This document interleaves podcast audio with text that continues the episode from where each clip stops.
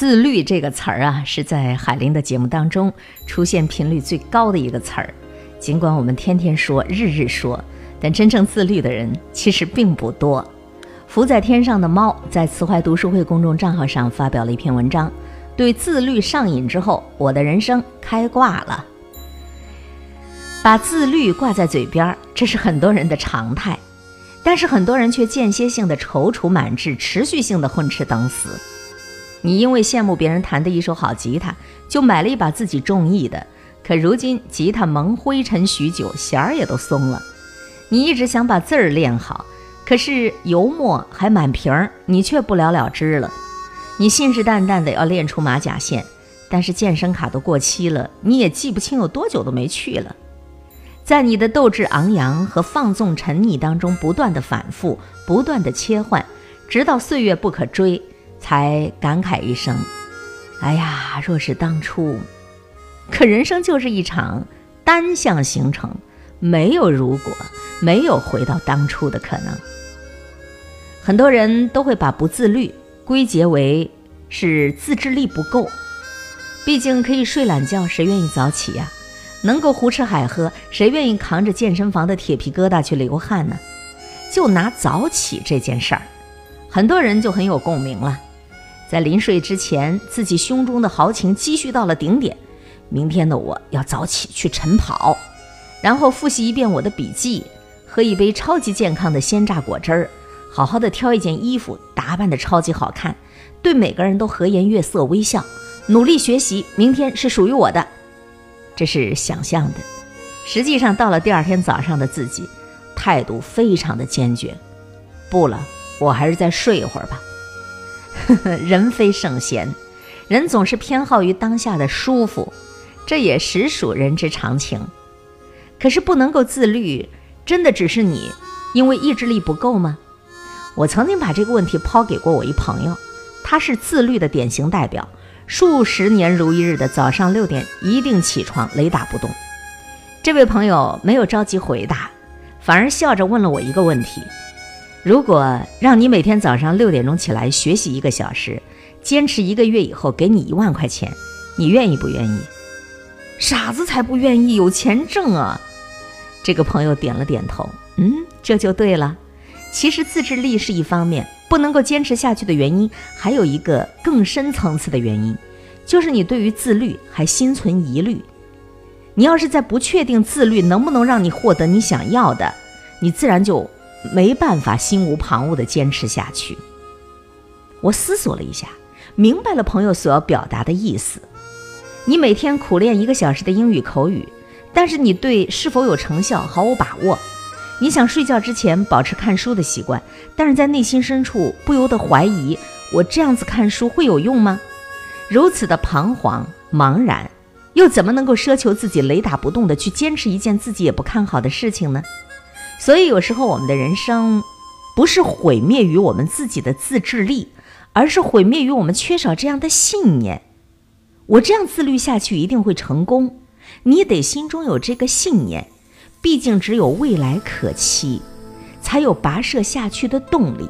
毕竟你只有对未来充满信心、充满希望，你才有跋涉下去的助动力呀。我觉得这个观点需要我们标注一下红线。啊，很多时候毁掉我们自律的，不是我们自己对自己的自控制能力，而是我们心中缺乏这样的信念。我坚持这样做下去，我一定会获得什么？再小的努力乘以三百六十五天，它也会变得特别伟大。那关于自律究竟会成功与否，我曾经听到过一个小故事，分享给你，说禅僧座下有两位徒弟。大徒弟天资聪慧，不管是悟禅明经还是学武功，一点就通。可小徒弟天性愚笨，就像木头疙瘩。有一次，禅僧又传授徒弟俩一门武功，这一门武功呢，少则半年，多则一年就能成。自打那以后，大徒弟和小徒弟不管是风吹雨打，一到早晨，鸡一叫，他就在庭院里练武功。大徒弟还没到半年。就已经学有小成，然而一年过去了，小徒弟才摸到门槛儿，就不由得灰心丧气，打算放弃不练了。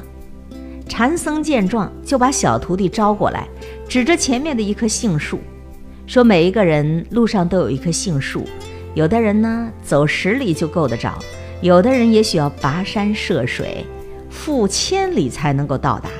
但无论或早或晚，坚持走下去，该来的总会来，千万不能够急躁。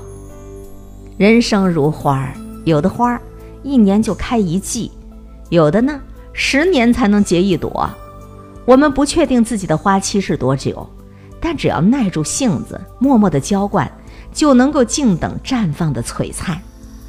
有时候你不得不承认，人生而不平等，有的人起点也许就是你终其一生爬不到的终点，有的人天赋秉异，人生路上高歌猛进，年少就成名。但即使是这样，你也要相信。再怎么平凡，你坚持下去，这个时代也不会阻止你的闪耀。那么多的苦难加深，它也覆盖不了你的光辉。我一直很喜欢卡尔维诺在《巴黎隐士》当中的一段话：我对任何唾手可得、快速的、出自本能的、即兴含混的事物都没有信心。我相信缓慢、平和、细水长流的力量，踏实。冷静。我不相信缺乏自律精神、不自我建设和不努力就可以得到个人或集体的解放。是的，你守得住繁华，你沉淀得下你的内心，聚沙成塔，滴水成海。再小的努力，乘以三百六十五天，都会变得伟大。也许路漫漫其修远兮，但是进一寸，就会有一寸的欢喜呀。每个人的心中都有一个自己渴望的世界，而自律就是那把可以帮你开启的钥匙。高度的自律究竟是一种什么体验呢？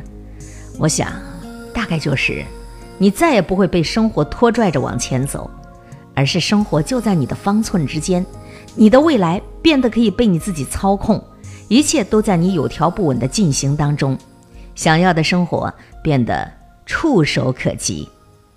自律可以改变人生，可以让你感觉人生从此开挂，这是颠扑不破的道理呀。